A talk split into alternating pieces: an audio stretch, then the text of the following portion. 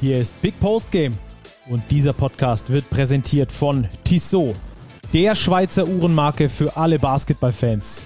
Als Partner der FIBA und offizieller NBA-Zeitnehmer ist Basketball für Tissot mehr als nur Sport vom Tip-Off bis zur Crunch-Time, sondern Lifestyle. Die sportliche Kollektion mit eigenen NBA-Uhren spiegelt das perfekt wider. Schaut mal rein unter www.tissotwatches.com. Und jetzt geht's los. So, wunderschönen guten Morgen, Mittag, Abend, wann auch immer ihr uns hört. Sportliches Willkommen hier bei uns bei Big Post Game. Spitzenspiele und Kellerduelle. Darüber wollen wir heute sprechen. Und wir, das sind wie immer ich, euer Stacki und aber vor allem unser Robert aus München. Grüß dich, Robert. Servus, Stacki, grüß dich. Ja, Robert, äh, wir wollen heute ein bisschen genauer auf das Kurzzeit-Live-Spiel eingehen. Da gab es eine große Überraschung in einem der Spitzenspiele, der MAP Riesen Ludwigsburg gegen den FC Bayern Basketball. Es gab aber noch ein spitzennigeres Spitzenspiel, nämlich Alba Berlin gegen die Telekom Baskets. Auch da ähm, hat sich, das hat sich richtig so nach, nach Spitzenspiel auch angefühlt. Und später werden wir dann etwas ausführlicher über Heidelberg sprechen. Da haben wir heute einen tollen Gast uns eingeladen, der da mit dabei ist. Später gibt es dann, wie ihr das kennt von uns, den Two-Minute-Drill, die Starting Five und die Tissot Overtime. Robert, ähm, Ludwigsburg gegen München, unsere beiden Heimatstädte gegeneinander. Ähm, die MHP Riesen Ludwigsburg gewinnen das Ding ja, also nicht nur deutlich, sondern brutal deutlich. Wie hast du, wie hast du das Spiel gesehen? Ja, ich war schon ein Stück weit überrascht, muss ich ganz ehrlich gestehen. Äh, klar, wir haben es letzte Woche thematisiert. Für die Bayern nach Ludwigsburg zu fahren, nach einem Euroleague-Doppelspieltag, ist sicherlich nicht einfach, aber auch die Ludwigsburger ja unter der Woche aktiv gewesen, Verletzungssorgen, Justin Johnson noch gesperrt. Und dass da ein Sieg mit fast 30 Punkten, 96, 68 rauskommt, am Ende, ich glaube, damit hätte niemand gerechnet. Also, dass Ludwigsburg vielleicht gewinnt, ja, aber in dieser Höhe, das glaube ich ist schon sehr überraschend. Ja, ähm, mein Vater ist hingegangen zum Spiel und ich hatte noch davor gesagt, äh, also mach dir keine Illusion, Ludwigsburg wird das Ding nicht gewinnen. Die sind viel zu tief in der Champions League drin, denn wenn wir die letzte Woche, ich glaube, die müssen wir beleuchten, um das zu verstehen, was da am Wochenende passiert ist. Ähm, Ludwigsburg ist aktuell in den Play-ins in der Basketball Champions League, in der Basketball Champions League, spielt dort gegen Limoges, hat das erste Spiel zu Hause gewonnen, Spiel 2 in Limoges vergangene Woche richtig eine auf den Senkel bekommen. Ähm, und äh, ist jetzt quasi mit einer dicken Krawatte zu dem Spiel gefahren aber nicht ganz ausgeruht. Bei den Bayern andersrum, ähm, die haben zwei Spiele unter der Woche gespielt in der Euroleague, auch die nicht zufriedenstellend. Ähm, auch die hätten theoretisch mit einer dicken Krawatte kommen können, sind aber irgendwie ohne geladene Akkus gekommen. Ja, also der Faktor Energie war mehr als greifbar, beziehungsweise bei den Bayern war die Energie nicht greifbar, weil sie war einfach nicht da, von der ersten Sekunde nicht da. Ich war während des Spiels gespannt, ob sie irgendwelche Reserven noch finden, weil oft ist es ja so, dass eine Mannschaft so ganz kraftlos ins Spiel reingeht. So war es ja auch bei den Bayern 15 zu 30, gleich der Rückstand nach dem ersten Viertel. Aber da kam dann auch nichts mehr. Auch das zweite Viertel dann 25-17 für die Riesen. Zur Halbzeit schon 23 Punkte vor, da war das Ding eigentlich gegessen und auch so ein Aufbäumen nach der Halbzeit war nicht zu beobachten. Also es war wieder ein ganz komischer Auftritt der Bayern. Ähm, der schon auch wieder irgendwie Fragen aufwirft. Klar, sie haben verletzte Spieler, die Belastung ist hoch, aber sich in dem BBL-Spitzenspiel mit 28 Punkten dann doch nach Hause schicken zu lassen, das ist schon tough für die Bayern. Ja, habe ich auch das Gefühl. Ähm, lass uns bei den Bayern bleiben, bevor wir dann auch noch über die, über die Ludwigsburger sprechen. Was denkst du, was, was war bei den Bayern ausschlaggebend? Nils Giffey wurde ja nach dem Spiel gefragt der schien so ein bisschen ratlos. Der hat auch gemeint, also diese fünf, ich glaube, es waren am Schluss nur fünf Assists, die sie überhaupt als Team gespielt haben. Ich schaue hier gerade nochmal kurz in die Statistik rein. Acht Assists waren es am Schluss, die die Bayern gespielt haben. Völlig untypisch für ihr Spiel. Ähm, es hat im Zusammenspiel nicht funktioniert. Trotzdem sagt Nils Giffey, wir müssen am defensiven Ende anfangen. Ja gut, wenn du 96 Punkte kassierst, ist es offensichtlich, ja, dass stimmt. die Defense ähm, nicht so funktioniert hat, wie sie funktionieren hätte sollen. Bei den Bayern finde ich es dennoch, wenn wir mal bei der Offensive bleiben, schon auffällig, dass sie in der aktuellen Phase der Saison sehr an ihrem Dreier hängen. Wenn der Dreier gut funktioniert, wie es am Dienstagabend der Fall war im Heimspiel gegen Baskonia, das war ja eine der besten Saisonleistungen, ähm, dann läuft das wenn es halt nicht läuft von außen 4 von 22 jetzt in Ludwigsburg, dann fehlt ein bisschen so die Idee, hatte ich, ein, hatte ich ein bisschen den Eindruck. Also Cassius Winston hat dann schon selbst gescored, aber ansonsten kein Spieler mit mehr als zwei Assists bei den Bayern. Und einer der zwei war Augustin Rubit, der zwei Assists hat, also ein Big Man. Also das war wirklich ein Auftritt der Bayern, der finde ich schon ich wiederhole mich, aber ein paar Fragen einfach aufwirkt. Wo ist diese Konstanz in den Leistungen? Also klar, man kann dieses Spiel verlieren, aber die Art und Weise und die Höhe, ähm, das ist, glaube ich, schon verwunderlich. Genau, danach wollte ich jetzt noch fragen, was sind die Fragen, die diese Niederlage aufwerfen? ich frage mich, wo, wo ist die Konstanz? Also ich fand die Bayern in den letzten Wochen eigentlich auf einem ganz guten Weg. Äh, Cassius Winston als Point Guard hat, glaube ich, schon immer mehr das Gefühl für das Spiel bekommen, wann er eben passen muss, wann er selbst scoren muss. Augustin Rubit war in, oder ist immer noch in sehr, sehr guter Form. Aber das war jetzt wieder so ein Einbruch, wie wir ihn auch beim Spiel bei Fenerbahce im dritten Viertel schon gesehen haben, wo dann einfach gar nichts geht. Also diese Konstanz fehlt den Bayern einfach und jetzt ich glaube, das zeigt sich auch einfach beim Blick auf die Tabelle aktuell, Stacki. Die Bayern haben jetzt die vierte Niederlage kassiert und liegen jetzt somit schon drei Siege hinter Alba Berlin, wo sie das direkte Duell ja vergangenes Wochenende auch knapp verloren haben. Also wenn wir da auch schon perspektivisch Richtung Playoffs schauen, ähm, wird das mit Heimrecht gegen Alba sicherlich schwierig. Ja, und äh, dabei müssen die beiden ja auch immer schauen, äh, dass sie entweder Erster und Zweiter oder Zweiter und Dritter werden oder Dritter und Vierter, um dann nicht im Halbfinale schon aufeinander zu treffen. Das ist eine, ähm, auch eine, eine, spannende Geschichte, die die beiden da äh, auf jeden Fall im Auge behalten müssen. Und da müssen die Bayern natürlich dann ähm, noch einen Zahn zulegen im, im Laufe dieser Saison.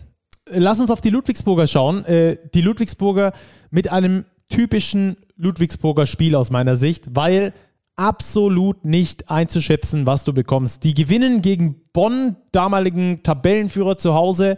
Die äh, verlieren aber auch beim damaligen Tabellenletzten in Frankfurt.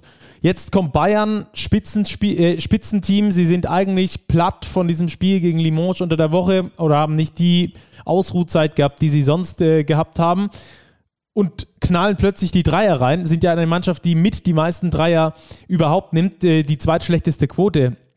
Übrigens gleichzeitig in der Liga von der Dreierlinie die MHP-Riesen.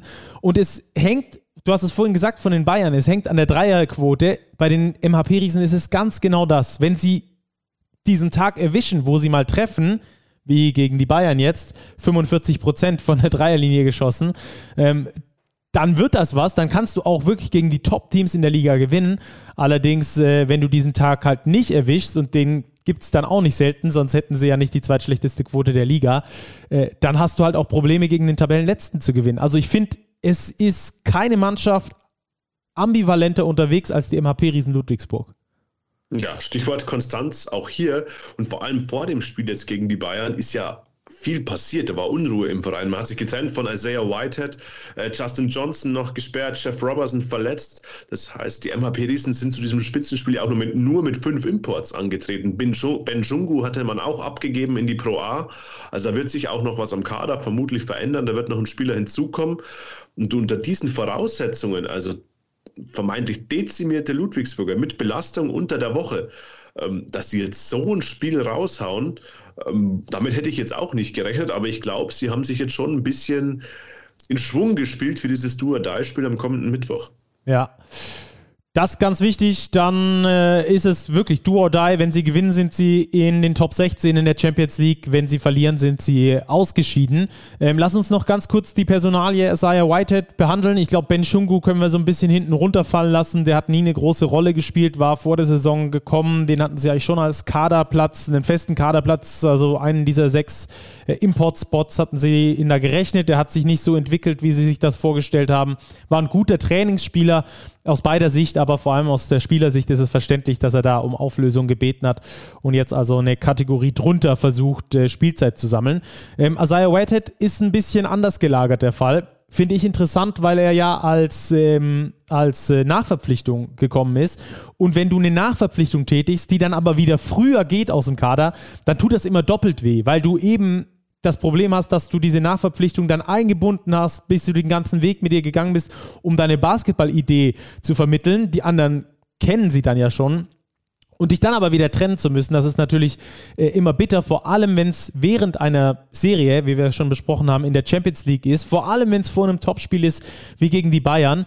Ähm, aber wir müssen auch ganz ehrlich sagen, Isaiah Whitehead in den letzten Wochen individuell immer mit ordentlicher Leistung, fürs Team eher schwierig. Auch so ein Spieler, den du, ich glaube, nicht unbedingt als Mitspieler haben möchtest, weil er eben schwer einzuschätzen ist und weil er jetzt nicht der Typ ist, der die komplette Mannschaft mal mitreißt. Ja, absolut. Ähm, du hast es noch schön umschrieben. Mir kam es so vor, als hätte Isaiah Whitehead in den vergangenen Spielen für sich selbst gespielt, für seine Zahlen gespielt. Ähm, und dass er jetzt sofort auch einen neuen Club hat, er geht ja offenbar zurück zu Besiktas Istanbul, ähm, zeigt, glaube ich, dass das jetzt kein kurzfristiger Wechsel war, der sich jetzt so ganz spontan hier ergeben hat. Ich glaube, das war schon länger geplant. Und so ein Spieler, der eben nicht zwingend mannschaftsdienlich spielt, sondern der überwiegend auf sich schaut, der tut, glaube ich, einem Teamgefüge auch nicht gut. Und wir haben es jetzt gesehen gegen die Bayern, also wie gut Ludwigsburg auch ohne Isaiah Whitehead spielen kann.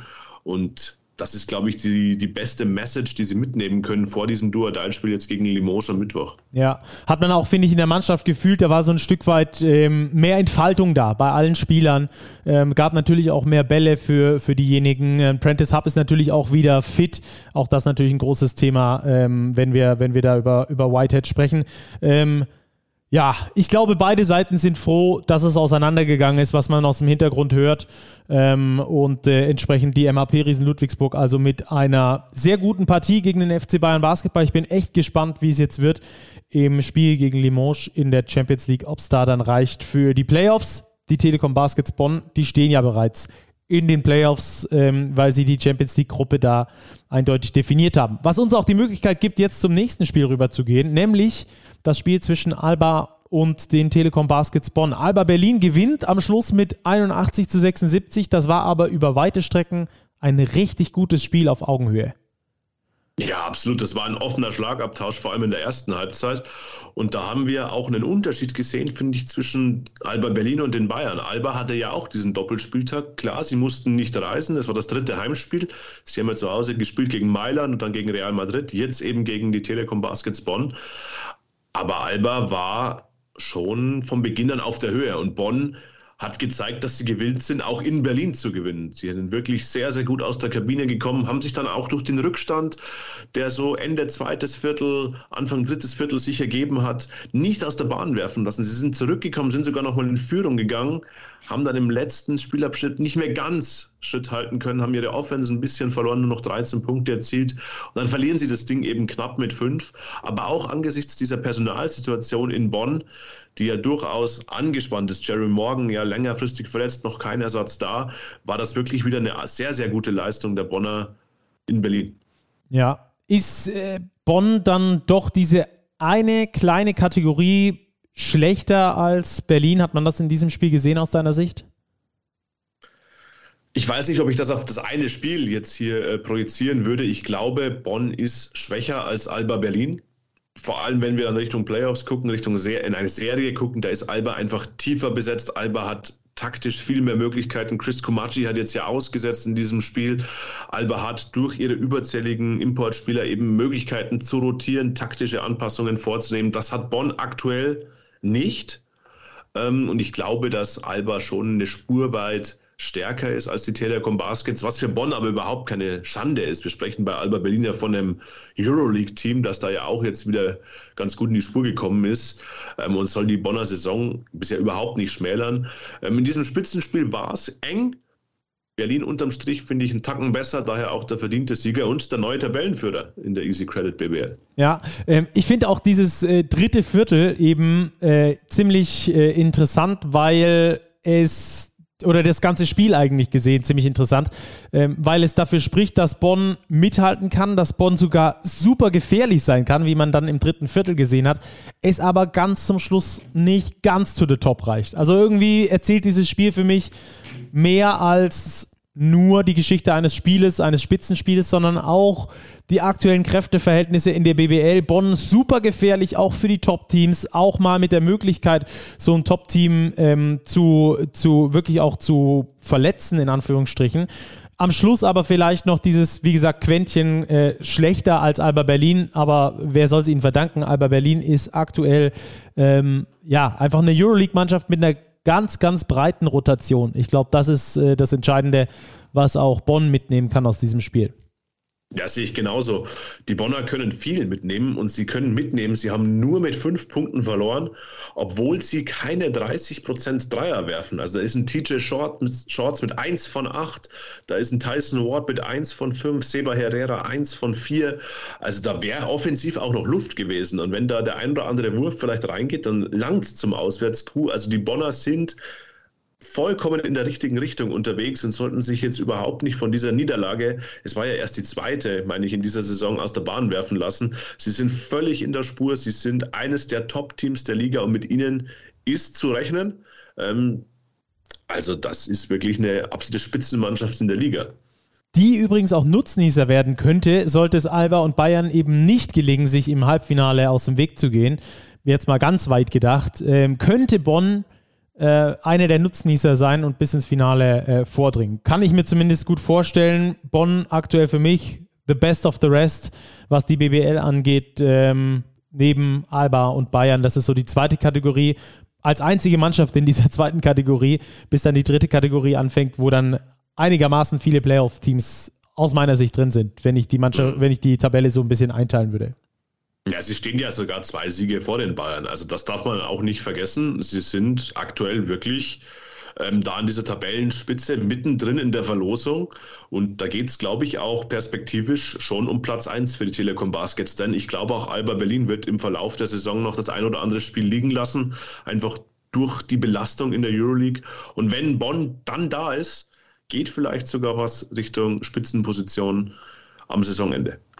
Ja, dürfen wir sehr gespannt sein. Alba Berlin können wir vielleicht kurz anreißen, später mal in äh, der ein oder anderen nächsten Folge mal ein bisschen genauer drauf eingehen. Da geht es ja dann auch Richtung Pokal. Auch da werden wir euch natürlich hervorragend drauf einstimmen in Richtung äh, Mitte Februar, 18. 19. Februar ist da das Pokalwochenende. Da stellen wir euch alle Mannschaften nochmal äh, ganz genau vor, was wir da erwarten können, dann auch in Richtung Pokal. Also da gehen wir dann genauer auf Alba Berlin nochmal ein, aber insgesamt Alba im Alba-Style unterwegs, oder? 22 Assists, Minuten breit verteilt. Ähm, Tamir Blatt mit 13 Punkten vor JT mit 12, vor Ben Lemmers mit 12, vor Janni Wetzer mit 10. Also das ist sehr breit mal wieder. Das ist sehr breit, auch die Minutenverteilung. Jovel Sussmann 27, das ist aber schon der Spieler mit den absolut meisten Minuten bei Alba. Ansonsten sind das plus minus 20 Minuten, was die Kernrotation hier geht. Also das ist auch was die Belastungssteuerung angeht, ähm, wie immer ausgeglichen, wie immer gut. Und ja, der Januar geht weiter für die Euroleague-Teams. Es bleibt knochenhart, was den Spielplan angeht. Und auch da muss Alba Berlin einfach mit den Kräften haushalten. Und ich glaube, das tun sie sehr, sehr gut. Ja. Lass uns das abschließen. Das also die beiden Spitzenspiele, aber Berlin gegen Bonn dann nochmal eine Kategorie höher, allein von der Tabellenregion her, aber auch vom Spielgeschehen, vom Spielverlauf her nochmal das bessere Spiel gewesen, wie das zwischen Ludwigsburg und äh, München, wobei das dem natürlich nichts wegnehmen soll.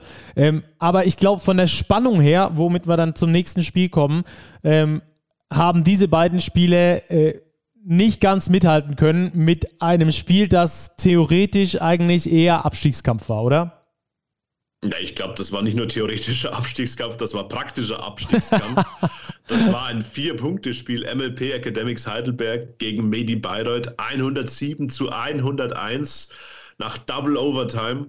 Da waren viele Wendungen drin. Bayreuth hätte das Ding schon gut gewinnen können. Heidelberg als Team für mich dennoch die bessere Mannschaft. Uh, das war ein, war ein knappes Ding, ein dramatisches Ding. Mal wieder mit Heidelberger Beteiligung. Ja, und mal wieder schafft es Medi Baureuth nicht, so ein Spiel mit nach Hause zu nehmen. Ähm, das ist ganz bitter aus, aus deren Sicht. Entsprechend äh, gelaunt war dann auch Lars Marcel danach äh, bei den Kollegen von Magenta im Interview. Voll, vollkommen verständlich. Ähm, aus meiner Sicht aber das allererste Mal auch, dass ich sage, vielleicht hat der Coach den ein oder anderen Fehler in Anführungsstrichen gemacht. Er hat sich für einen Weg entschieden, ähm, der dann aus meiner Sicht der falsche Weg war, äh, eben nicht zu faulen äh, in den letzten Situationen bei den Heidelbergern. Zweimal gleich. Zweimal haben es die Heidelberger ausgenutzt. Einmal zur ersten Overtime, einmal zur zweiten Overtime. Und die haben sie dann am Schluss gewonnen. Das Ganze wollen wir jetzt aber besprechen mit einem Heidelberger oder Ihr Zuhörerinnen und Zuhörer kennt ihn äh, eher als TV-Experten. Er ist sportlicher Berater bei den MLP Academics Heidelberg, Alex Vogel. Er war natürlich beim Spiel vor Ort und ist jetzt im Zug äh, Richtung München unterwegs. Ähm, und da wollen wir jetzt natürlich erreichen, hoffen, dass die Soundqualität ausreicht, aber ich bin mir ziemlich sicher. Und mit Alex Vogel werden wir jetzt mal besprechen, was da eigentlich für ein verrücktes Spiel abging und äh, wie froh er ist, dass Heidelberg das Ding gewonnen hat.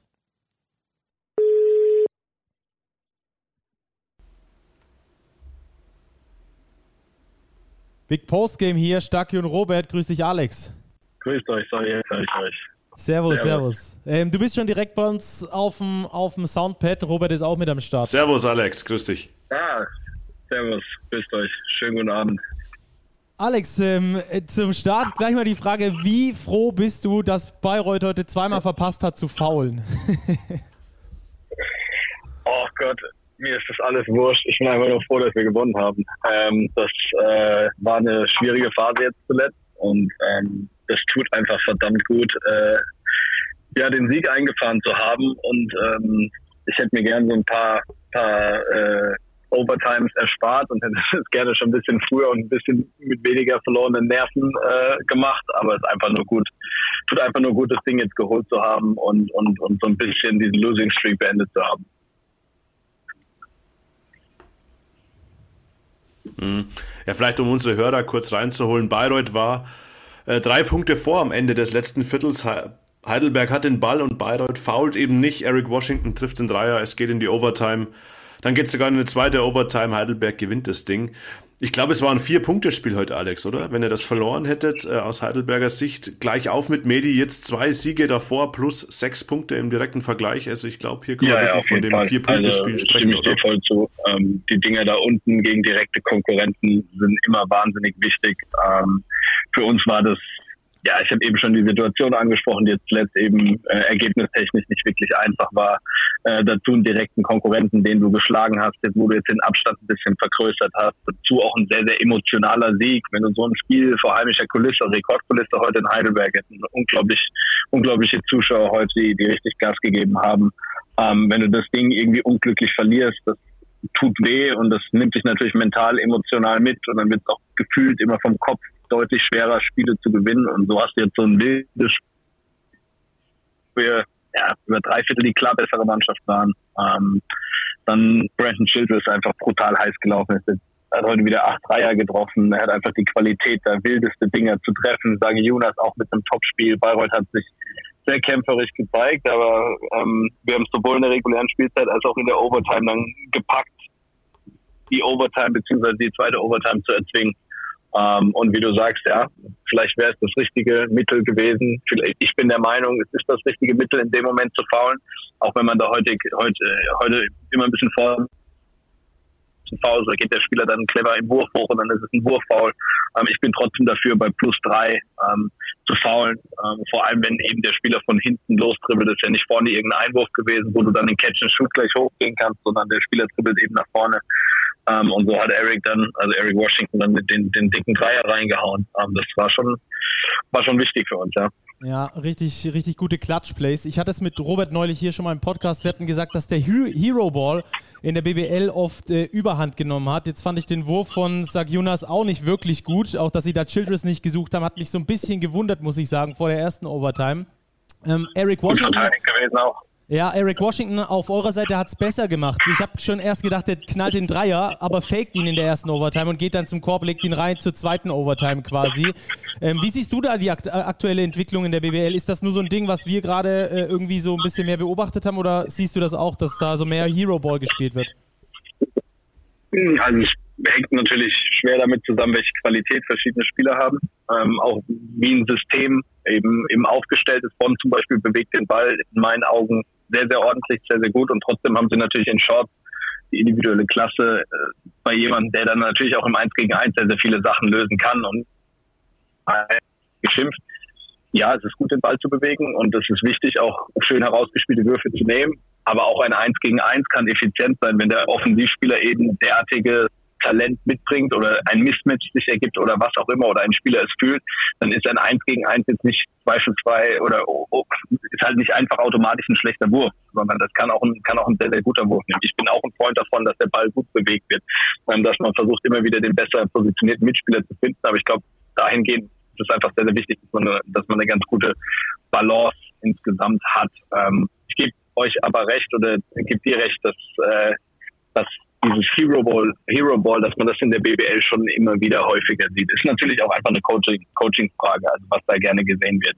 Würzburg zum Beispiel spielt viel eins gegen eins, so, aber sie haben eben auch die Leute äh, in Whittaker und, und Cameron Hunt, die genau diese Situation immer sehr, sehr gut lösen und Würzburg spielt, steht bei 8 zu 7. So, und ich glaube, die overperform, also sehr, sehr positiv gemeint, die alles Mögliche aus dem Kader raus. Ähm, Filipowski macht einen riesen Job, den gut gescoutet. Und dementsprechend muss man das, glaube ich, immer so ein bisschen relativieren. Ähm, aber für uns Zuschauer ist es natürlich sehr, sehr schön auch zu sehen, wenn der Ball gut bewegt wird.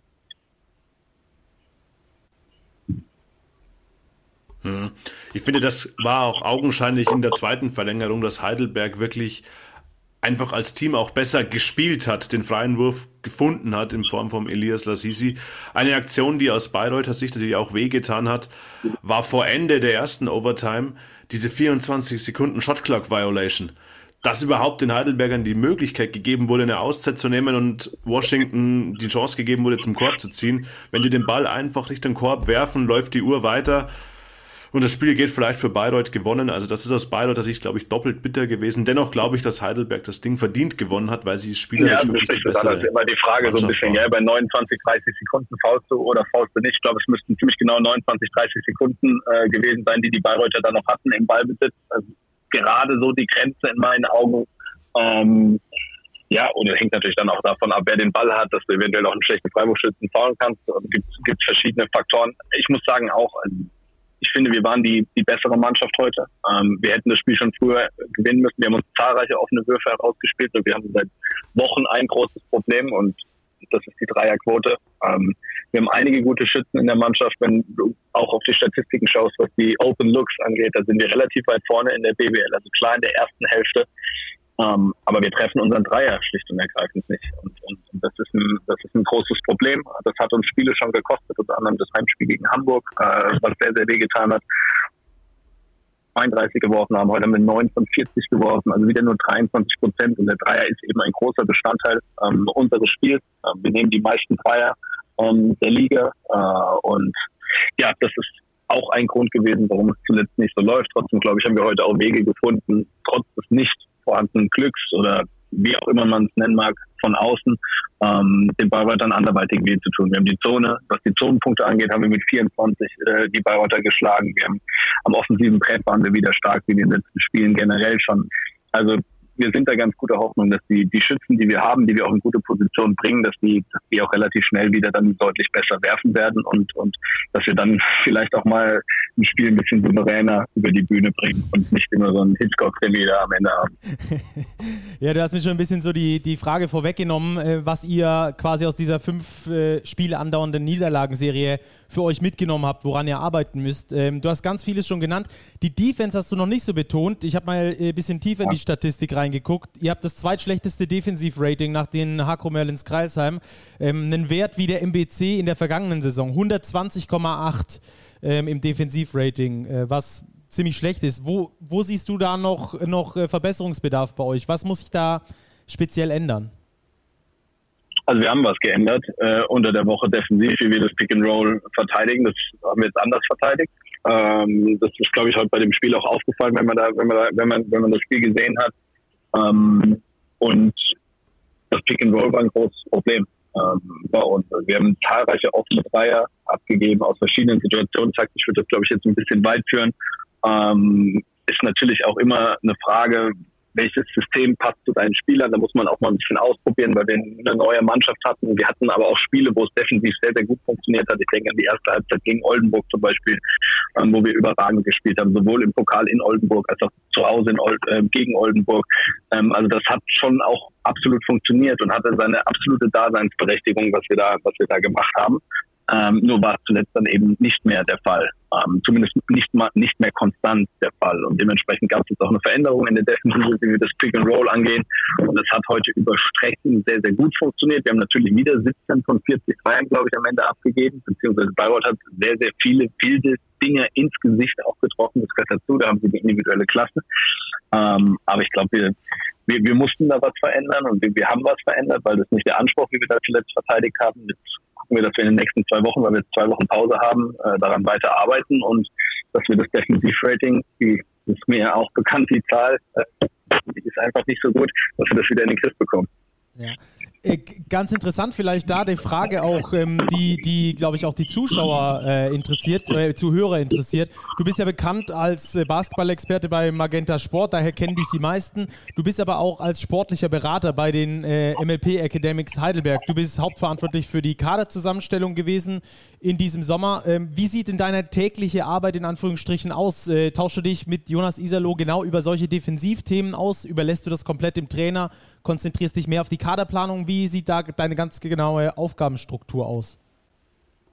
Ähm, also erstmal ist natürlich interessant, wenn man das lange Jahre oder viele Jahre aus, aus Mediensicht als Kommentator, Experte oder wie auch immer betrachtet und dann auf einmal in der Verantwortung auch so ein bisschen steht. Ähm, das ist schon ein interessanter Sprung gewesen.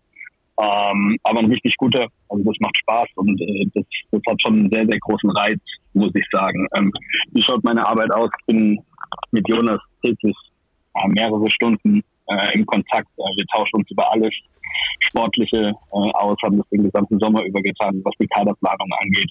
Wie wir, also wir haben den Tag ja zusammen, zusammengestellt, ähm, sind jetzt weiterhin natürlich dauerhaft im Austausch. Ähm, da geht es um alles im Endeffekt, was das Sportliche angeht, aber auch darüber hinaus so ein bisschen. Das ist ein sehr, sehr intensiver Austausch, also nicht nur mit Jonas, sondern auch mit, mit Hilke und Serena, also dem gesamten Coaching-Staff, den wir da, den wir da zusammen haben. Und ja, das ist ein neuer Coaching-Staff, das ist ein neuer Kader, das ist ein anderer Basketball. Ähm, das braucht Zeit. Wir haben von Anfang an gesagt, das ist Abstiegskampf bei uns. Die finanzielle Ausgangslage ist eben auch so, dass es eben gegen den Abstieg geht.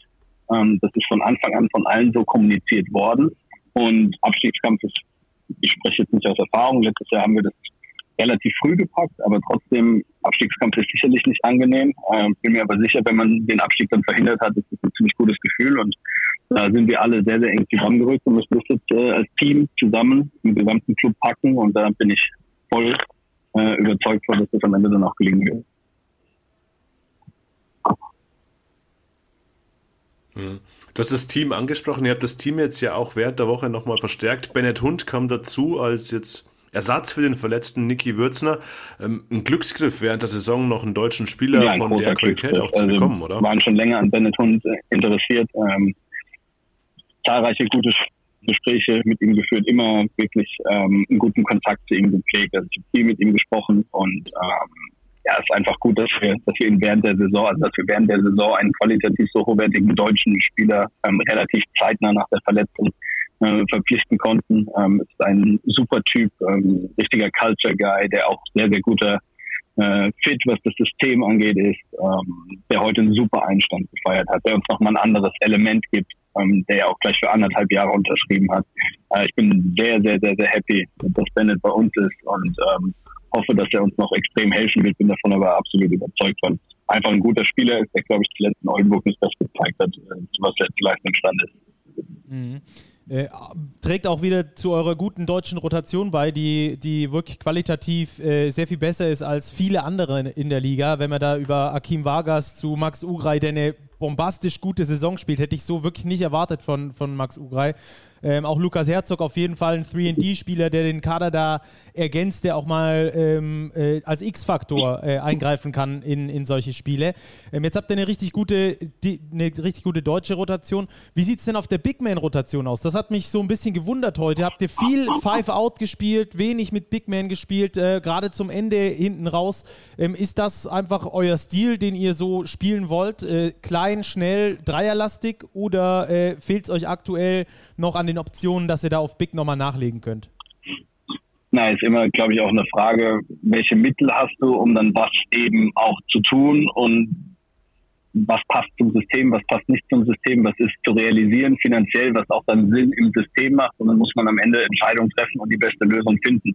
Ähm, also Max Ukai hat heute knapp 20 Minuten gespielt von 50 verfügbaren Minuten. Das lag daran, dass er extreme Foulprobleme hatte. Sonst hätte er auch deutlich über 30 wahrscheinlich in einem Double-Overtime-Spiel ähm, agiert. Und dann hätten wir im Endeffekt auch dauerhaft einen, einen Fünfer. Max spielt ja bei uns generell die Fünf. Mhm. Ähm, auf dem Parkett gehabt. Also das lag schon daran, dass, dass, dass Max eben äh, fünf Fouls hatte. Ähm, und dann haben wir mit Vincent Kesslot einen, einen super Spieler ähm, verpflichtet, der auch auf der 5 spielen kann, der im Endeffekt von der 3 bis zu 5, Hauptposition 4 alles spielen kann, der ein extrem guter Rebounder ist, heute 8 Offensiv-Rebounds geholt, der ein super Verteidiger ist. Oder er hat die Athletik, um ein guter Rebounder zu sein. Heute hat er 8 Offensiv-Rebounds geholt. Er ist ein extrem guter Verteidiger. Er braucht vorne nicht den Ball, sondern macht einfach viele smarte Dinge. Aber er ist eben auch ein Spieler, der auf die 5 gehen kann ähm, und hat das heute in dieser Phase dann auch sehr, sehr, sehr, sehr gut gelöst. Dementsprechend, ähm, ja, heute hat Dejon Davis jetzt ausgesetzt. Wir haben sieben ähm, Importspieler. Ähm, dementsprechend hat einer dieser großen äh, Spieler ausgesetzt. Das ist am Ende natürlich vollends Coaches Entscheidung und wir stehen natürlich hinten dran.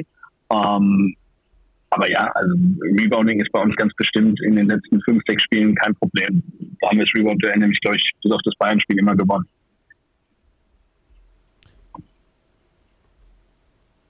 Mhm. Du hast ja auch angesprochen, es geht für Heidelberg wirklich um den Klassenerhalt. Was macht dich optimistisch, dass es klappt? Weil der Tabellenkeller ist ja wirklich unfassbar eng. Braunschweig zeigt sich jetzt verbessert mit zwei Nachverpflichtungen. Bayreuth schnuppert an den Siegen, schafft es noch nicht so. Frankfurt hat nachverpflichtet. Also es ist wirklich ganz, ganz eng. Also von Platz 11 bis 18 ähm, alles drin eigentlich, oder? gefühlt hast du drei Top-Teams, obwohl wenn wir jetzt heute, ich habe das Spiel Ludwigsburg Bayern nicht gesehen, aber das Ergebnis war schon, war schon sehr, sehr überraschend. Ähm, aber im, im, Endeffekt kann so gut wie jeder jeden schlagen, ähm, würde ich mal sagen.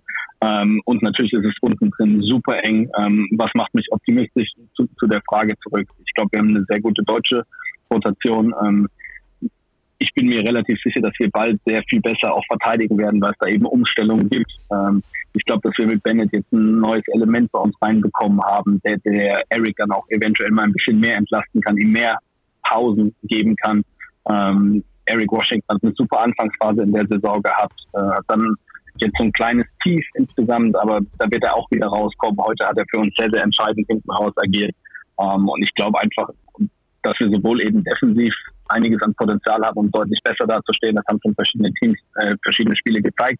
Und dass wir offensiv einfach anfangen, den Dreier besser zu treffen. Und die schlechteste Dreierquote, wir sind, glaube ich, das einzige Team unter 30 Prozent, sind dann 29,4 oder irgend sowas ähm, haben aber viele qualitativ hochwertige Würfe. Ähm, Elias Lassisi hat jetzt heute ein tolles Spiel gemacht. Er spielt bisher, was den Wurf angeht, die schlechteste Saison mit seiner Karriere. Ähm, zuletzt jetzt aber zweimal vier von sieben geworfen, deutlich aggressiver. Ich glaube, dass einfach viele Leute, viele Spieler bei uns noch nicht ihr absolutes Top-Level erreicht haben, ähm, aber insgesamt auf keinem schlechten Weg sind. Tim Coleman wird immer stärker. Ähm, von daher bin ich da dann doch relativ optimistisch, vertraue dem Coaching-Staff, vertraue der Mannschaft auch, dass wir, dass wir da nächste Schritte gehen werden und die entscheidenden Siege zum Klassenerhalt äh, packen werden. Aber es ist natürlich ein hartes Stück Arbeit. Also das ist keine Frage. Frankfurt hat sich stabilisiert. Ich finde Braunschweig ist, das klingt vielleicht jetzt komisch für viele, weil sie nur zwei Siege haben. Ich finde Braunschweig ist exzellent gecoacht, ähm, ist eine super gecoachte Mannschaft ähm, die sich jetzt auch verstärkt haben, wo David Krämer jetzt zurück ist. Die werden ihre Siege holen. Das wird ein richtig heftiger Kampf unten drin. Ähm, und wir sind sehr, sehr glücklich, wie gesagt, dass wir das Ding heute geholt haben. ja, war auf jeden Fall ein mega wichtiges, mega wichtiges Spiel für euch. Äh, vielleicht noch äh, zum Abschluss kurz äh, auf euer Eventspiel nochmal zu kommen. Ist jetzt zwar schon ein paar Tage her. Ähm, wir wollen aber trotzdem das nochmal kurz vorheben gegen den FC Bayern in der SAP Arena. Ähm, es war ein grandioses Spiel. Für euch, glaube ich, auch ein grandioser Erfolg und man hat direkt, direkt danach auch gehört, das wollen wir wieder machen. Was bedeuten für euch diese großen Spiele? Also es war natürlich ein sensationelles Event, wenn man sieht, wo, wo Heidelberg, wo der Heidelberger Basketballer jetzt nicht der aus den 70ern, weil da war Heidelberger Basketball natürlich sehr erfolgreich oder in den Jahren auch zuvor, sondern wo, wo Heidelberg, was den Basketball angeht, auch zuschauertechnisch ähm, herkommt, wenn wir noch vor zwei, drei Jahren da ins OSP schauen, wo wir 500, 600 Zuschauer, teilweise natürlich auch mehr, teilweise mal ein bisschen weniger hatten. Und jetzt hat das Office, also die Geschäftsstelle bei uns einen herausragenden Job gemacht. Ähm, da wirklich so ein Event auf die Beine zu stellen, ähm, 10.000 Leute, in über 10.000 Leute in die SAP-Arena zu packen, äh, von Basketball zu begeistern. Ähm, es ist natürlich sehr, sehr, sehr, sehr wichtig, solche Events, auch dass wir so eine Zuschauerresonanz hatten, natürlich auch um neue Interessenten, Sponsoren eventuell zu gewinnen, ähm, die dann langfristig in den Heidelberger Basketball deutlich stärker machen und die Voraussetzungen einfach verbessern, äh, um dann auch wirklich irgendwann ergebnistechnisch äh, den nächsten Schritt gehen zu können, weil eines ist klar, dieses Jahr geht es darum, die Klasse zu halten, aber mittelfristig wollen wir natürlich dann uns schon ein bisschen weiter nach oben orientieren, aber das ist Zukunftsmusik, es geht wirklich ganz alleinig darum, in der Klasse zu bleiben, jedes Spiel zählt. Und äh, wir müssen, wir müssen einfach äh, weiter möglichst viele Siege holen, um am Ende über dem Strich zu stehen.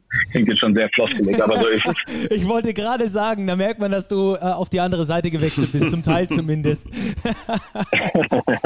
ja, sorry. Aber nee, es ist tatsächlich so. Wir hatten euch ähm, eingeschätzt, dass ihr so im erweiterten Kreis der Playoff-Kandidaten seid, dass ihr mit dem Abstiegskampf nicht so viel zu tun habt, äh, aber das sind natürlich wenige Spiele hin und her. Äh, entsprechend sind genau solche Siege wie heute unglaublich wichtig wie gegen Bayreuth, dass es dann da der Blick ein bisschen weiter hoch wie weiter runter gehen kann. Das ist die Mediensicht. Deine Sicht äh, haben wir ja schon aus Vereinssicht dann gehört. Alex, vielen Dank für deine genau. Zeit. Ähm, war tipptopp, obwohl du aus dem Zug äh, zugeschaltet warst. Wir wünschen euch natürlich weiter viel Erfolg für die Saison und drücken euch die Daumen, dass Danke es euch. da äh, ohne Abstiegskampf oder ohne langen Abstiegskampf zumindest äh, zum Klassenerhalt reicht. Ich danke euch sehr, sehr gerne. Bis bald. Bis bald. ciao. ciao. ciao. ciao.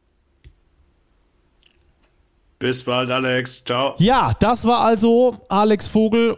Robert, ich fand es ein sehr interessantes Gespräch. Ging nicht nur um Heidelberg, aber hauptsächlich um Heidelberg. Aber mit Alex Vogel ist immer sehr interessant zu sprechen. Einfach ein Kenner des Fachs. Ja, absolut. Ähm, ein Kenner des Fachs. Man merkt, wie, wie gut die Zahlen bei ihm sitzen, was er alles bereit hat. Also er lebt wirklich äh, dieses Spiel, diesen Sport. Und ich glaube, äh, die Heidelberger sind ganz zufrieden, dass sie ihn jetzt als Berater oder auch als Sportdirektor, sportlicher Leiter, wie man es auch bezeichnen will, an der Seite haben. Ähm, er hat es gesagt, es war ein ganz wichtiger Sieg für Heidelberg im Kampf um den Klassenerhalt, weil das Tabellenende ja unfassbar eng ist beieinander ist und da stellt sich vor, Heidelberg verliert das Ding, dann sind die gleich auf mit Medi, haben den direkten Vergleich verloren, dann geht es vielleicht runter auf die 17 auf den Abstiegsplatz. So hat man jetzt zwei Siege Luft vor Medi Bayreuth und jetzt haben wir eben auch zwei Siege Vorsprung, bevor es dann wirklich in die rote Zone geht. Ja, ich glaube, der offizielle Titel ist äh, immer noch sportlicher Berater, aber das ist genau das Thema, das wir letzte Woche hatten. Äh, Sportdirektor, eine übergeordnete sportliche Instanz, die sich mit dem Trainer eng abstimmt, die aber nach vorne gerichtet äh, etwas, etwas kreiert, eine Idee, eine Identität kreiert, nach der dann ein ganzer Verein aufgebaut ist. Hat ja da auch das äh, Jugendkonzept mit, mitkonzipiert in Heidelberg, äh, was dann auch auf Langfristigkeit äh, ausgelegt ist. Lass uns noch ganz kurz über, über Medi sprechen. Äh, ich glaube, es ist immer einfach zu sagen als Journalist, äh, aber das, das liegt immer sehr nahe in diesem Fall, dass man sagt, wenn du die Dinger nicht gewinnst, dann musst du aufpassen, dann wird es mit dem Abstieg etwas wahrscheinlicher. Ist das so aus deiner Sicht oder glaubst du, dass Medi Bayreuth das Potenzial hat, auch die Klasse zu halten? Ich glaube, sie haben das Potenzial, aber es muss sehr, sehr viel richtig laufen. Und das war jetzt wieder so ein Spiel, fremde Halle. Sie stehen jetzt 0-8 in Auswärtsspielen. Sie haben kein einziges Auswärtsspiel gewonnen. Da sind sie das einzige Team in der Liga, das das vorzuweisen hat, so eine äh, Bilanz. Und ich glaube, es muss eben ganz viel zusammenpassen, weil sie von der individuellen Qualität her eben nicht ganz das Level haben, das Heidelberg hat, das jetzt auch noch den Nachverpflichtungen vielleicht Frankfurt hat, Braunschweig auch noch mal gut nachverpflichtet, über die werden wir vielleicht nachher auch noch kurz sprechen. Also die sind auch am aufsteigenden Ast, obwohl die knapp verloren haben gegen Bamberg, immer noch ohne Heimsieg dastehen. Aber die Luft ist wirklich dünn für Medi in dieser Saison. Ja, ähm, und vor allem, wir haben das schon mal angesprochen, wenn Brandon Childress ein gutes Spiel hinlegt, dann ist äh, Medi oft sehr nah dran, das zu gewinnen oder gewinnt es auch am Schluss. Äh, wenn er schlecht spielt, verlieren sie die Dinger. Das war ein exzellentes Spiel von ihm. 37 Punkte gemacht, 7 Assists dazu gespielt, äh, 8 von 14 von der Dreierlinie. Also wirklich ein richtig gutes Spiel. Am Schluss äh, gewinnt Medi Bayreuth trotzdem nicht. Wobei ich da ganz kurz noch einhaken muss, das äh, hätten wir, hätte ich gerne nach, äh, auch noch äh, Alex gefragt vorhin, habe ich aber verpasst, weil es mir erst jetzt wieder kommt. Ich habe mich ein bisschen gewundert, muss ich ehrlich sagen. Klar, Medi hat die Dinger reingeschrotet, auch ins Gesicht. Ich bin dann aber immer ein Freund davon, dass man sagt, lieber ein bisschen näher drauf auf den Schützen, ihn zum Dribbeln zu zwingen und dann über die Herbstzeit zu kommen, anstatt ihm den sechsten, siebten und achten Dreier auch noch zu gönnen. Ähm, äh, ist, ihnen nicht, ist ihnen nicht gelungen, da Brandon Childress irgendwie aus dem Takt zu bringen. Äh, andererseits auch da ein bisschen. Äh, es gab ja dieses Play, äh, das dann Sagunas eben Pick and Roll gelöst hat und dann diesen Dreier geworfen hat. Äh, auch der hat ganz ordentlich getroffen an diesem Tag. Ich hätte den Ball versucht, über einen Play in die Hände von Brandon Childress zu geben oder ähm, weil eben der Verteidiger von Brandon Childress, in dem Fall war es, glaube ich, Eric Washington, ganz genau weiß, dass der heiß ist, wird der auf jeden Fall nicht zu viel helfen. Äh, entsprechend kannst du auch ein bisschen mehr mit Attacke Richtung Korb spielen, eben auf dem ersten Pass Brandon Childress haben und wenn dann Eric Washington doch kommt zu Hilfe, hast du einen freien, heißen Brandon Childress oder du hast eben den Layup. Ähm, es klingt in der Theorie immer einfacher, wie es am Schluss dann ist. Am Schluss haben sie Childress nicht den Ball gegeben ähm, und äh, das Spiel verloren. Aber danach ist das natürlich immer leichter gesagt äh, als währenddessen. Ähm, siehst du da Coaching-Fehler bei, bei Las Marcel, dass da nicht gefault wurde bei den zwei, zwei Aktionen, die wir auch mit Alex gesprochen haben? Also zunächst mal finde ich es okay, dass Sagiunas den Ball bekommen hat. Er war für mich die zweite Option neben Childress. Er hat davor einige Layups getroffen, auch im 1 gegen 1. Die Aktion, wie sie gelaufen ist, war nicht gut, aber okay. Ähm, zum Thema Faulen, ich glaube, ich habe es äh, gegenüber Alex ja auch schon gesagt. Also wenn du mit drei Punkten führst und der Gegner den Ball hat, dann bin ich auch ganz klar dafür, da musst du faulen. Schick den Gegner für zwei an die Linie sichere den Rebound und du gewinnst. Bei der Situation, wo sie nur mit zwei Punkten vorne liegen, da finde ich, ist es so eine 50-50-Entscheidung. Da musst du auch nicht faulen. Da ist der Fehler meiner Ansicht nach wirklich, dass sie es nicht geschafft haben, im Angriff zuvor den Ball vor der Shot-Clock-Sirene loszulassen. Das ist ein, ein riesiger Fehler. Wenn du den Ball wirklich Richtung Korb wirfst, dann läuft die Uhr weiter, es kommt die Shotclock-Sirene. Heidelberg muss erst den Rebound sichern und hat dann, es waren glaube ich fünf Sekunden ja. Differenz zwischen ja. Shotclock und Gameclock. Die müssen in fünf Sekunden den Rebound sichern über das ganze Feld und einen Wurf treffen. So hast du diese Shotclock-Violation. Auszeit, Jonas Isalo, und er kann wirklich für dieses fünf Sekunden ein Play aufzeichnen, das auch perfekt aufgeht, was Eric Washington gut macht. Also da ist tatsächlich der Fehler, glaube ich, nicht beim Coach zu suchen, sondern bei der Mannschaft, dass sie es nicht geschafft haben, den Wurf loszubekommen. Unterm Strich für Medi, es ist ziemlich bescheiden gelaufen, dieses Spiel. Ähm, ich glaube, recht viel näher ran an den Auswärtssieg kommen sie so schnell vielleicht nicht mehr. Also das war schon eine riesige, riesige Chance, hier einen Big Point im Abstiegskampf zu landen, den sie verpasst haben. Ja, in den nächsten Spielen wird es äh, auch nicht so richtig viel einfacher. Erstmal geht es gegen Rostock, dann gegen Bonn, Ulm, Hamburg, Ludwigsburg und Bayern. Das ist also die, der Spielplan, den Medi Bayreuth da in den nächsten äh, Wochen haben wird. Aber drei Heimspiele in Folge, vielleicht ist das ja ähm, eine, beziehungsweise fünf dieser sechs Spiele sind Heimspiele. Vielleicht haben sie da ja eine Chance, gegen den einen oder anderen mal noch den Sieg äh, mit einzufahren. Wie gesagt, ich äh, fand bisher Lars Marcel immer sehr, sehr gut. Er hat viel rausgeholt aus dem Potenzial dieser Mannschaft. In dem Fall ähm, ja, einfach das, das falsche Kommando aus meiner Sicht, aber ähm, wie gesagt, hinterher das zu sagen, ist immer, immer einfach. Gut, also Medi Bayreuth steht äh, damit weiterhin auf dem Abstiegsplatz, Platz 17. Und ähm, die MLP Academics machen sich das Leben ein bisschen einfacher, haben den direkten Vergleich mit sieben Punkten gewonnen und äh, zwei Siege Vorsprung auf Medi Bayreuth. Gut, Robert, dann lass uns rübergehen. Two-Minute-Drill. Äh, den machen wir diesmal zusammen. Ulm-Würzburg, 84, 91. Würzburg, du hast es auch getwittert, bestätigt seine sehr gute Form aktuell. Äh, diese Mannschaft äh, läuft wie geschmiert. Ja, diese Mannschaft läuft wie geschmiert. Das Dreigestirn auf den Guard-Positionen funktioniert einfach. CJ Bryce, Cam Hunt und Stan Whittaker zusammen wieder 57 Punkte aufgelegt, wirklich bei exzellenten Wurfquoten.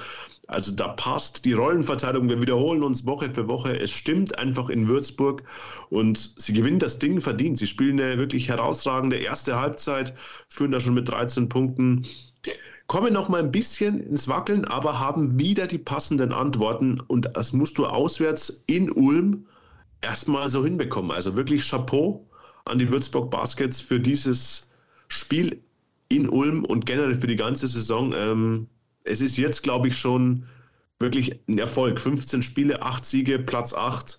Ähm, ob das jetzt am Ende für die Playoffs reicht oder nicht, glaube ich, total zweitrangig. Würzburg hat eine Identität gefunden unter Sascha Filipowski. Sie wissen, wie sie spielen müssen und genauso spielen sie auch und werden damit belohnt oder dafür belohnt. Ähm, wirklich eine der positiven Überraschungen der Saison. Ja, bin ich ganz bei dir. Ähm, die Ulmer dagegen äh, im, im Ulm-Style irgendwie unterwegs, oder? Äh, sehr viel rauf und runter. Sehr viel rauf und runter. Mit ähm, neuem Spieler? Mit Bruno Caboclo, dem neuen brasilianischen Centerspieler, der jetzt dabei ist. Der, glaube ich, noch Zeit braucht, aber schon aufblitzen hat lassen, was er dem Team geben kann. Also er ist präsent am Korb, er reboundet gut, er finisht in Korbnähe. Also ich glaube, da ist schon jetzt eine deutliche, stabilere Komponente unter den Körben, die ganz dringend nötig war. Er wird noch ein bisschen brauchen, aber generell glaube ich, dass diese Erfahrung, die man jetzt hinzuverpflichtet hat mit Caboclo, einem NBA-Spieler und auch Brandon Paul, dass das der Mannschaft helfen wird. Ulm braucht jetzt einfach ein bisschen Zeit, ein bisschen Ruhe, sich zu finden dann glaube ich, werden die Ergebnisse auch kommen, aber sie haben sich halt schon ein bisschen eine Hypothek aufgebaut. Sechs Siege aus 15 Spielen, Platz 11. Es ist für ein Team mit den Ambitionen von Ratio Farm Ulm, glaube ich, ein bisschen wenig, weil ich denke, sie würden schon gerne Richtung Playoffs blicken und das könnte in dieser Saison wirklich schwierig werden. Ja, Genauso auch für die anderen beiden Mannschaften, über die wir jetzt sprechen wollen. Die Basketball-Löwen Braunschweig, Brose Bamberg, Two-Minute-Drill. Äh, wir müssen uns, glaube ich, ein bisschen kürzer halten, Robert. Die Basketball-Löwen mit David Kremer, mit, äh, mit Sleva und äh, vor allem mit Miles, dem neuen Point Guard, der jetzt anscheinend die Freigabe bekommen hat. Ähm, schaffen sie es ganz ordentlich mitzuhalten, sind sogar kurz vor Schluss noch vorne. Am Schluss äh, verlieren sie aber gegen Bamberg trotzdem. Warum? Ja, warum ist eine gute Frage. Stellen sich wahrscheinlich selber die Frage. ist ein bisschen wie bei Medi Bayreuth, die noch keinen Auswärtssieg haben. Braunschweig hat noch keinen Heimsieg. 0-8 in der heimischen Halle. Und die Chance war wirklich riesig gegen Brose Bamberg. Braunschweig hat ein gutes Spiel gemacht und sie haben in der Schlussphase einen Angriff, wo sie drei oder vier Punkte in Führung liegen und vier Wurfchancen bekommen, drei Offensivrebounds holen und dreimal einen komplett offenen Dreier haben und alle drei Würfe nicht versenken können. Im Gegenzug Senkfelder Dreier, Pat Miller Layup, Bamberg gewinnt das Ding. Ganz bittere Niederlage für Braunschweig, die glaube ich auch auf dem richtigen Weg sind. Dustin Slaver hat mir gut gefallen, gibt dem Team Stabilität. Divine Miles hat mir hingegen überhaupt nicht gut gefallen. Dafür, dass er schon lange beim Team ist, mit dem Team trainiert hat, fand ich, war da wenig Bindung zur Mannschaft, schlechte Wurfquoten. Ähm, man soll jetzt noch nicht urteilen nach einem Spiel, aber da muss ein bisschen mehr kommen.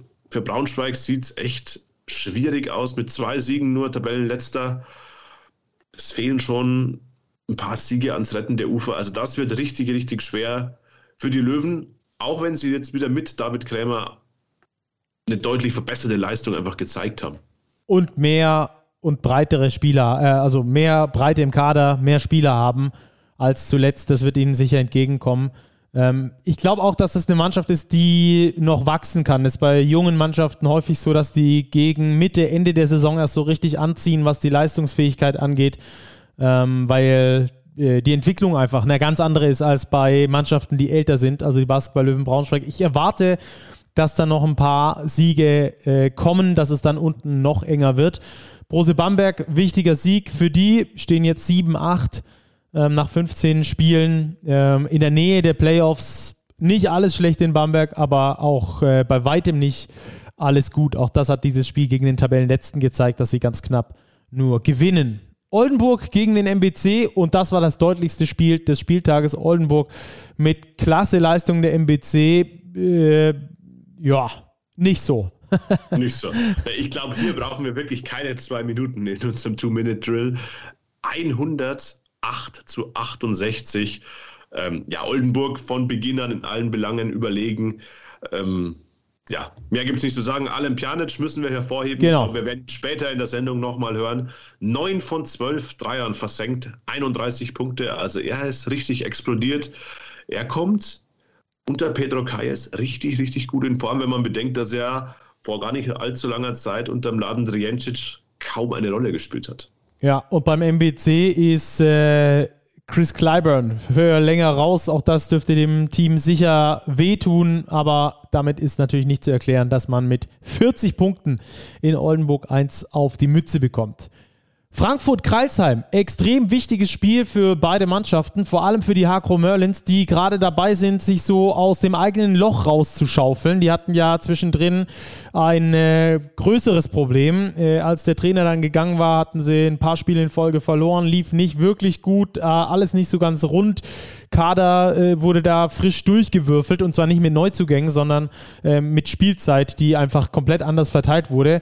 Aber scheinbar hat es der neue Coach ganz gut geschafft. Kreilsheim gewinnt auch dieses wichtige Spiel gegen Frankfurt und setzt sich damit so ein bisschen von den Abstiegsplätzen ab. Auch das war irgendwie so ein Vier-Punkte-Spiel. Also hätten die Frankfurter gewonnen, hätten sie gleichgezogen mit den Merlins, hätten sie sogar überholt in der Tabelle. So ist jetzt Kralsheim mit 6-9, zwei Siege vor den Frankfurtern. Also auch hier so eine Art Vier-Punkte-Spiel und war ein verdienter Sieg für die Hacklo Merlins. Sie waren von der ersten Minute an die bessere, die energiereichere Mannschaft, auch die tiefere Mannschaft. Frankfurter wieder nur mit einer Achter-Rotation. Daher unterm Strich verdienter Sieg für Kralsheim. Ja, auch hier geht es ein bisschen nach oben, was die Spannung im Tabellenkeller natürlich schon anheizt. War der dritte Sieg in Folge für die Hackro Merlins. Ja, äh, schön zu sehen, dass Fabi Black wieder mehr Minuten kriegt. 17,5 Minuten dort gespielt, ein Plus-Minus-Wert von plus 19. Das ist der beste Plus-Minus-Wert aller Spieler. Ähm, das bei so einem Sieg, das ist dann schon aussagekräftig, dass vor allem in diesen 17,5 Minuten das Spiel in die richtige Richtung tendiert ist. Übrigens, Fun Fact an der Stelle werde ich äh, kommende Woche habe ich ein ganz cooles Video von ihm gefunden aus der letzten Saison vom FIBA äh, Europe Cup. Ähm, werde ich dann mal äh, auf äh, TikTok für euch posten. Äh, könnt ihr mir gerne folgen bei Stucky äh, auf TikTok. Da sieht man, warum Fabi Black so ein toller Basketballer ist. Das nur am Rande erwähnt. Da werden wir auch vielleicht den ein oder anderen, äh, das ein oder andere Zitat hier aus dem Podcast in Zukunft posten auf dieser Seite. Also guckt da gerne mal vorbei. TikTok einfach Stucky eingeben, dann äh, findet ihr uns dort wieder. Ähm, ansonsten, Robert, letztes Spiel, was wir noch besprechen müssen: Hamburg gegen Göttingen. Die Veolia Towers Hamburg finden noch nicht zurück in die Spur, auch mit neuem Coach nicht. Auch nicht mit neuem Coach, dafür ab nächster Woche vielleicht mit neuem Spieler. Sie haben ja nachverpflichtet, Anthony Polite kommt von Aswell, ein Schweizer, ja, Rookie in Europa, hat bei Aswell nur ganz wenig gespielt, er hat es nicht richtig in die Rotation geschafft. Ich glaube, ihn werden die Hamburger gut gebrauchen können gegen Göttingen. Was wieder eine Frage der Defense. Also sie kassieren in der zweiten Halbzeit 56 Punkte von der BG und dann wird es einfach schwierig, zu Hause zu gewinnen. Auch wenn Joeli Childs wieder dabei war ähm, bei den Hamburg Towers. Ähm, Göttingen mit einer stocksoliden Vorstellung, die spielen das runter. Auch da wiederholen wir uns ähnlich wie bei Würzburg. Heimlich, still und leise. Die BG der Standort wahrscheinlich mit den wenigsten Nebengeräuschen in der gesamten Liga, stehen jetzt bei 10 und 5 nach 15 Spieltagen. Also Chapeau auch nach Göttingen. Ja, das war also der Two-Minute-Drill, über den wir euch äh, über den Spieltag nochmal informiert haben, wie ihr das sonst auch von uns kennt. Und Robert, jetzt äh, haben wir natürlich auch nochmal ein Thema, Starting Five. Äh, da gab es ja ein paar Kandidaten, ein paar Kandidaten mussten wir sogar rauslassen, ähm, beispielsweise auch Brandon Childress, der 37 Punkte macht, 7 Assists, aber seine Mannschaft halt am Schluss nicht gewinnt. Und das ist eins der wichtigen äh, Credos. Gibt es das überhaupt? Den Plural davon? Egal. Eine der wichtigen Themen, äh, warum man bei uns in die Starting Five kommt, weil man seine Mannschaft eben auch zum Erfolg führt. Welche fünf hast du mit dabei? Ja, zum Erfolg geführt hat CJ Bryce seine Mannschaft in jedem Fall. Ähm, nachdem letzte Woche ja Stan Whittaker in der Starting Five war, ähm, schafft es jetzt ein zweiter Würzburger Guard. Da hat es das ganze Trio schon mal in unsere Starting Five geschafft. Ähm, genauso wie Elias Lassisi auf der 2 von den MLP Academics, der in der Overtime wirklich entscheidende Würfe getroffen hat und einen Plus-Minus-Wert von plus 22 auflegt. Und das in einem Double-Overtime-Spiel, das ist wirklich aller Ehren wert. Dazu 18 Punkte, 9 Rebounds. Also er war ich glaube, der Matchwinner für die Heidelberger, auch wenn man natürlich Eric Washington nicht außen vor lassen sollte. Ähm, über Alan Pjanic, glaube ich, ist genug gesagt. Wer neun Dreier reinschweißt für 31 Punkte, der muss in die Starting Five. Genauso wie Jorman Polas Bartolo, der heute gesagt hat, er fühlt sich noch gar nicht so alt. Career High übrigens mit 37. 28 Punkte aufgelegt gegen die Bayern. Äh, vor dem Spiel dachte man, oh, der Verteidigungsminister, das wird wichtig gegen offensivstarke Bayern. Nö, haut 28 Punkte raus.